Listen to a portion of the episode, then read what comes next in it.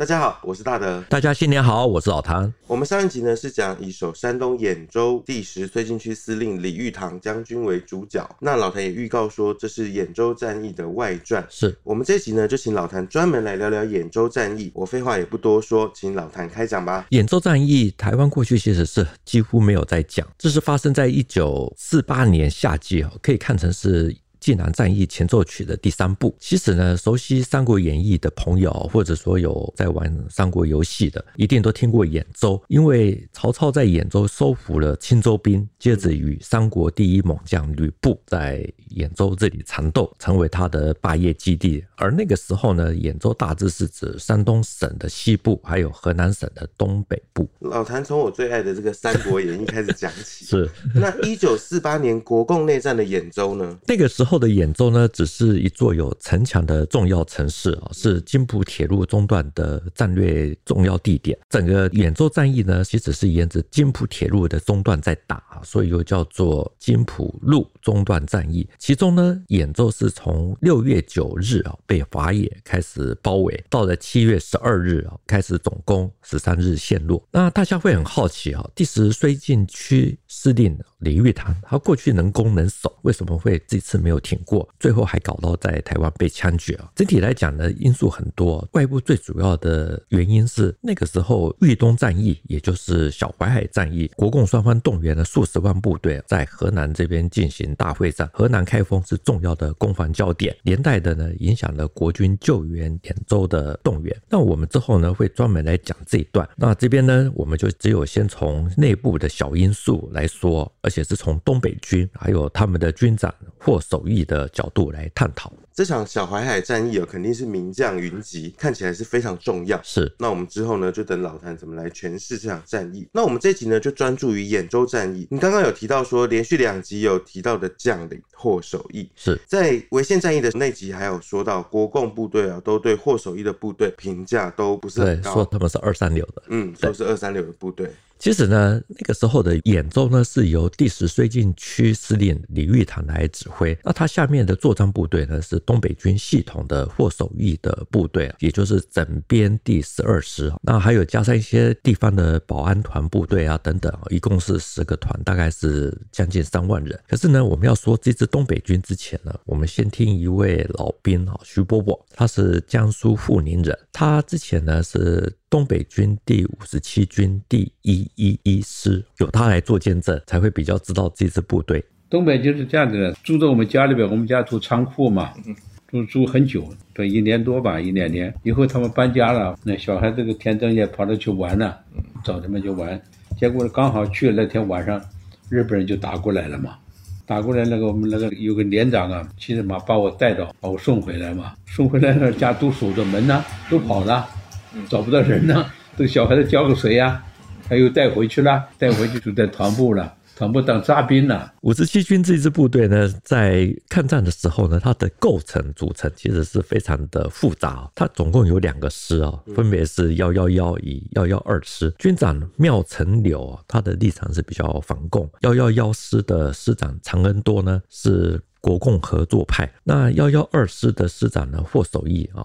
就没有像常恩多那么的左，是比较稍微反攻一点。所以呢，在幺幺幺师的徐伯伯，他看到的情形是啊，就东北人，他都是哈尔滨啊，就这地方的，记得很好的。五十七军是真的部队嘛？山东都小地方的，好的地方都是日本人占去了，也没到山里边。那山东多冷啊，我们就干什么？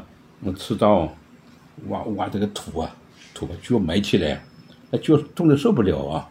老百姓呢，有的抗战也可怜的，那哎，我看也没什么粮食，吃地瓜干，弄了一片片晒干的吗，吃豆饼。我们什么都吃过，当兵呢，当兵都没有吃的东西。我那个小小孩当杂兵的话，那个小孩子嘛很勤快的，我是很少在公家家吃饭，都是这么眷属家里吃饭。部队里面呢，跟他同年龄的娃娃兵呢，因为都常常会想家，在那边哭。那因为徐伯伯呢比较独立哦，反而没有想家，而且还觉得很好玩。部队早上啊，他们会集合一起练拳、练大刀。他说那个时候真的很苦哦，由于中央根本都没有给部队进行补给，所以都没办法吃饱。甚至于连马都没有马粮，所以他们都必须要去找老百姓拿豆饼啊、地瓜干啊来作为他们的主食。听起来是很穷困的东北军哦。是我们讲兖州战役，为什么要先说他的故事？他们的两者的连结是什么？东北军其实，在这样的情况下呢，他们跟中央产生了很大的疏离感。比如说，像是徐伯伯他所在的东北五十七军，这个军呢有幺幺幺，还有幺幺两师哈。其中呢，幺幺幺师的师长常恩多呢，他后来发动的军事政变，大陆的说法是兵谏，那一度拘禁了反共的军长缪成柳，触犯了蒋介石的天条，所以五十七军的番号就被撤销了。后来呢，长恩多还有他下面的旅长呢，也对老蒋不太爽，也带着一些部队啊，跑到了八路军的阵营。最后呢，老蒋任命了比较反共的霍守义啊当军长，把这支东北军呢就改编为战编第九军。抗战胜利以后呢，再改编为第十二军。霍守义呢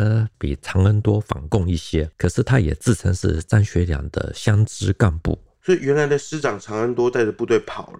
听起来有点类似西安事变的兵谏，对，对，或者说我们也有人说是兵变嘛，这难道就是东北军的传统吗？东北军这一段真的很复杂，我们以后可以专门用一集来说。总之呢，五十七军的番号被废掉以后，徐伯伯他后来就开小差，加入了地方游击队，所以他没有参加一九四八年的兖州战役。真的是命运的安排哦，对，而且是一段蛮复杂的军史。其实我们很早这么早就帮大家先整理哦，为了怕这个听众们听得晕头转向。综合来说呢，霍守义在兖州战役的时候是整编第十二师，对。可是呢，他之前在抗战的时候，一开始是东北军五十七军第幺幺二师的师长，后来呢，因缘机会变成了军长，之后再变成了战编第九军。是，我们可以看得出来哈，发生在山东的兖州战役，就好像在做股票一样，可以依照大盘走势来买卖，那也可以不看大盘，只看个股。它的大盘其实就是与兖州战役一起联动的小淮海战役，那个。股其实就是霍守义。兖州战役哦，负责守城的部队是属于东北军系统的第十二军，前身是抗战时间呢在山东作战的东北军第五十七军。我想哦，大家应该也会很好奇哦，为什么东北军跑到山东了，甚至呢出现在江苏这个地方？是因为东北军在九一八事变以后呢，开入了关内。在一九三六年的西安事变之后，张学良陪同蒋介石去南京啊，接着被扣押软禁。那将近二十万的东北军呢，被整编为六个军，所以他们内部呢，也对这样的情形呢，也出现了主战还有组合的路线之争，最后还内部残杀，其实是一段很。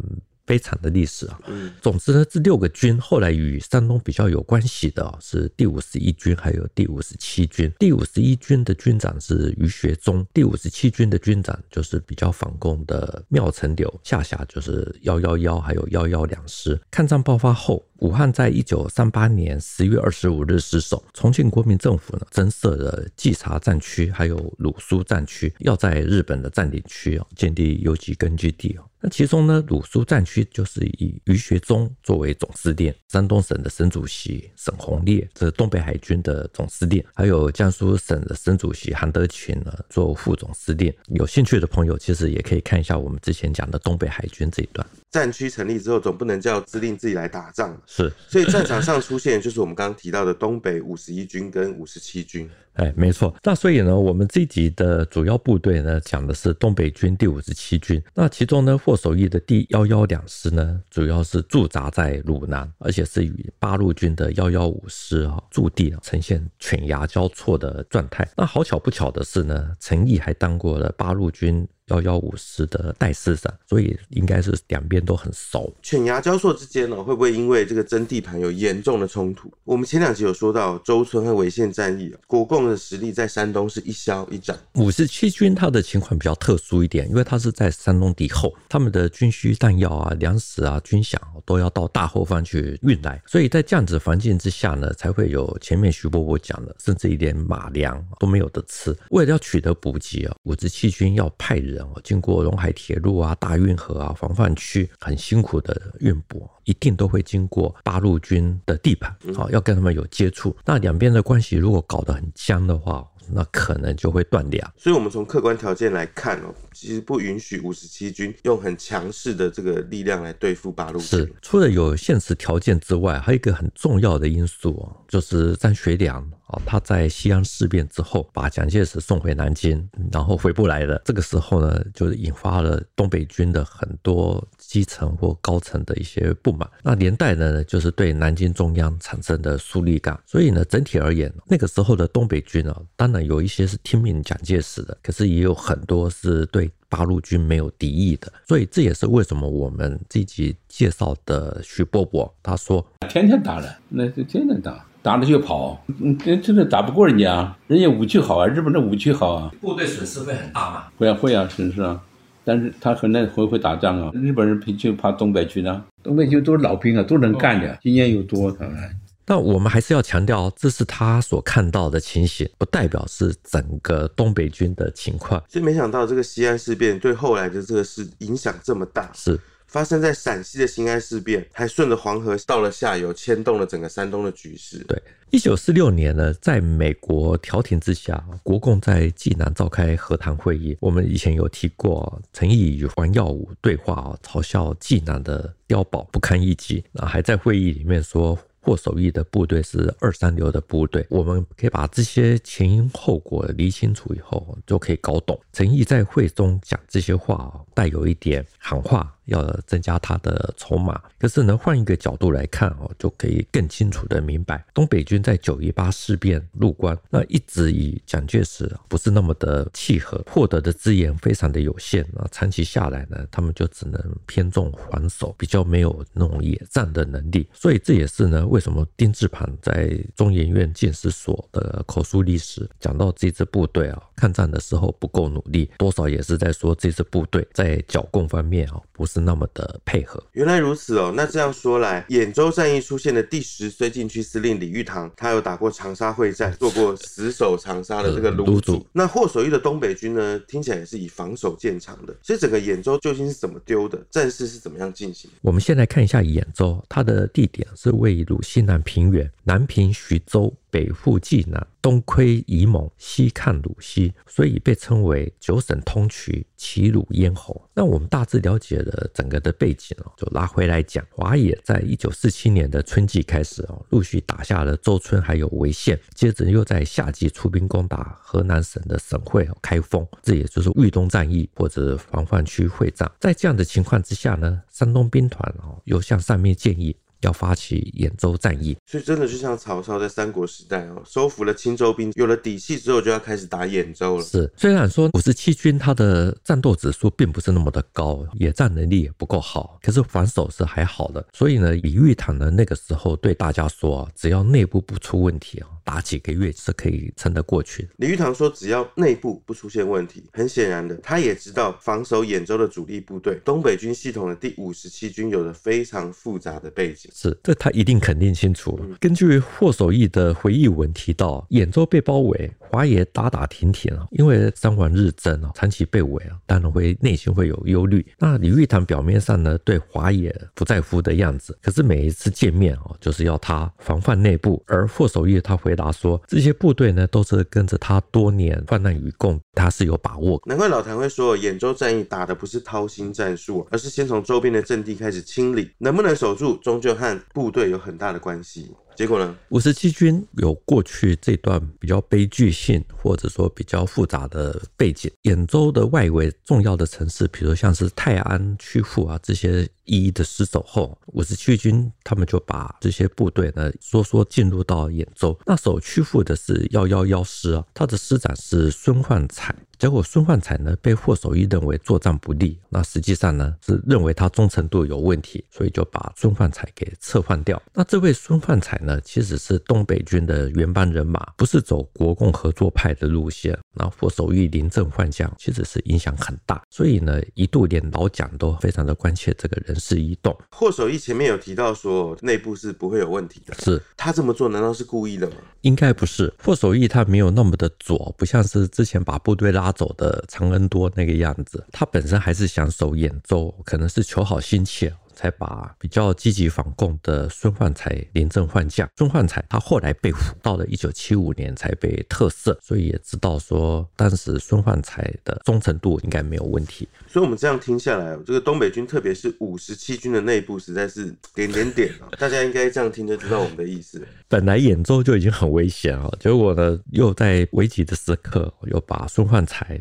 给换掉，所以多少会传达的一些错误的讯息给守军，也会影响了守军的士气。所以呢，华野在七月十二日啊，对兖州进行总攻。原本是孙焕才幺幺幺旅啊下面的一位团长李根坦，他是比较同情中共的，他也是老东北军。那他那个时候呢，接获下属的请示，华野有三四百个人，现在在城墙还有第二道防线中间，是否要用机枪来测试？他说不行，等于说没有把漏洞补起来，船。当然会沉得更快，兖州铁定会守不住。我们这期虽然说山东兖州战役，可是实际上呢，也介绍了东北军系统的第五十七军的简史。是，知道呢，在影响兖州战役众多原因里面，一个很重要的一个变数，才能够知道说李玉堂为什么最终没有守住兖州。既然说到这里呢，相信大家一定都很好奇。老谭一开始也有说，华野这个时候呢，正在打河南的开封，为什么同时又要打山东的兖州？这是为了要牵制国军，但国军呢，不要集中兵力去救开封，所以一定要打国军，一定得要救的兖州。那说到这里呢，接着我们可以稍微回顾一下一九四七年的夏季，也就是兖州战役爆发的前一年。那个时候的胡琏还有李弥啊，分别在南麻还有临朐啊，重创了华野。华野有所谓的七月分兵，来改变他们内线作战的这种不利局势。那个时候呢，由陈毅还有粟裕呢率领华野的司令部还有主力啊，前往鲁西南、河南啊、苏北进行外线出击。这是俗称的西兵团，目的是要策应进入到大别山的刘邓兵团。至于东兵团，这是后来我们说的山东兵团，也就是许。世友还有谭震林他们所主导的，负责在内线作战。经过一年不到，在内线作战的山东兵团，从一九四八年的三月开始哦，先后打下了周村还有潍县，让整个局势起了重大的变化。所以呢，五月五日，毛泽东他用中共中央军委的名义要求，当粟裕打邱清泉的第五军的时候，山东兵团呢要在津浦线行动，趁机把十二军等等给钳制。或者说歼灭，所以呢，华野山东兵团调动部队，在一九四八年的五月二十九日啊，正式开打了津浦路中段战役。没想到一年不到的时间哦，整个局势就风云变色。所以很多人都说，一九四八年是一个转捩点。我们有时候从山东战场来说，其实是相当吻合的。华野呢，它的第一阶段呢，是以打兖州还有到济南中间的泰安为主。泰安还有大汶口、曲阜这些重要的点拿下来之后，开始分兵包围兖州。那因为呢，粟裕率领的华野西线兵团呢，这个时候在发起开封战役，所以毛泽东要山东兵团还是要继续的打兖州，并且要策动徐州整编第八十三师，还有黄百韬的第二十五师要北援，来减轻对粟裕的压力。我们用下围棋来比拟哦，所以这个就已经是一个双教师的局面了。是，这时候国军是怎么应应的？国军方面呢，与李玉堂一起守兖州的霍守玉在回忆文里面他说，蒋介石那个时候要给李玉堂的命令是固守待援，来收牵制的效果。那等到南北援军到了以后呢，再出战。所以这固守待援这个名词哦，出现频率很高。是，但这也没有错啦，至少能够起到对共军的一些牵制作用。对，重点是呢，国军的南北援军呢，其实都没有真正的到达。从徐州北上的主要援军是黄百韬的整编第二十五师，那从济南开出的援军是吴化文的部队。老谭之前在潍县那一集也有提到过吴化文，不过呢，我比较好奇的就是黄百韬的大军应该是比较值得期待的，结果他也没有到。是我们如果翻那个时候的报纸，你可以看到到标题哦，都是写说国军驰援，今天打到这里，明天打到那里，可是实际上呢都没有到。那这一段的因素很多，我们之后再讲小淮海战役的时候会好好的来讲。那这个时候呢，兖州面对这个华野山东兵团步步进逼了，他们是怎么样去做准备的？兖州的防务呢，严格讲不会输给鲁中堡垒、为县太多，因为它的城墙也是又厚又高，城墙可以高到十米以上哦。那它还有护城河。另外还挖了一道人工壕沟，所以这一点呢，吕玉堂其实是有在做准备的。吕玉堂知道城的西门这一带啊，防守比较薄弱，所以他又命令在发干时啊砌了一个大碉堡，刻上了“天下第一碉”五个大字，用来提振人心。所以这样看起来，李玉堂他固守待援的准备已经做足了。那结果是发生什么事？我们看到华野在打潍县的时候，已经出动了美械的榴弹炮营。那打兖州也是一样哦。所以七月十二日开始总攻的时候，这些榴弹炮啊，还有山炮啊，就一起开轰，很快的就把城墙打出了一些缺口。严格讲，五十七军在兖州的抵抗，有的是坚决的就地抵抗。与解放军发生巷战，那有的其实就像我们前面提到的，幺幺幺旅张三二团的一些部分的东北军刻意的不开枪，所以呢，在知道兖州守不住以后呢，李玉堂呢在十三日去了霍守义的第十二军军部，拿出了李延年搭飞机空投的信件，这个是蒋介石的命令。他说豫东紧急，援军不会来，希望利用时机可以设法的突围。所以这时候十二军的军部又做出什么样的决定？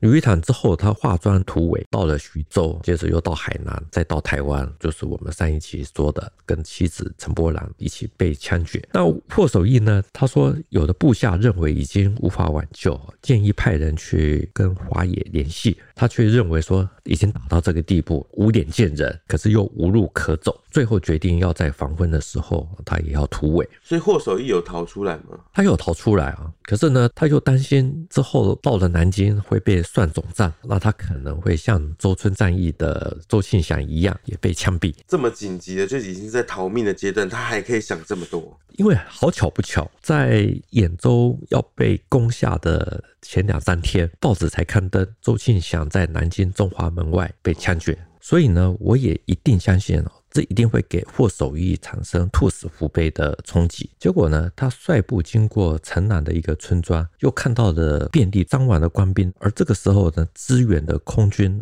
又在扫射。他说，看到这样的惨局，好不凄惨。即使逃了出去，他又有什么面目去面对追随多年的这些官兵？所以有这些种种的外在不利的环境啊，或因素，让霍守义动摇了吗？对对，因为将领其实他们也是人哦，人也是会有心理。崩溃的时候，霍守义呢，作为东北军的主要将领，此时此刻五味杂陈，我觉得是可以理解的。所以他最终呢，他派了副官去接触。那之后呢，部分逃出来的整编第十二军的残部，再加上在济宁方面的一些兄弟部队等等，在一九四八年的十月重新恢复了第十二军的番号。可是呢，短短三个月啊，又在徐蚌会战、永城这一带呢覆没。这也代表属于东北军系统的第五十七军。军就此退出了历史舞台。那更重要的是，一九四七年二月，李先洲在莱芜战役被俘。南京那个时候训示说：“宁失济南，不丢兖州，因为兖州是徐州还有南京的大门。现在兖州丢了，济南完全孤立，更难以保住。”所以，我们这一集有一开始有提到的这个徐北北哦，他身为东北军的一员，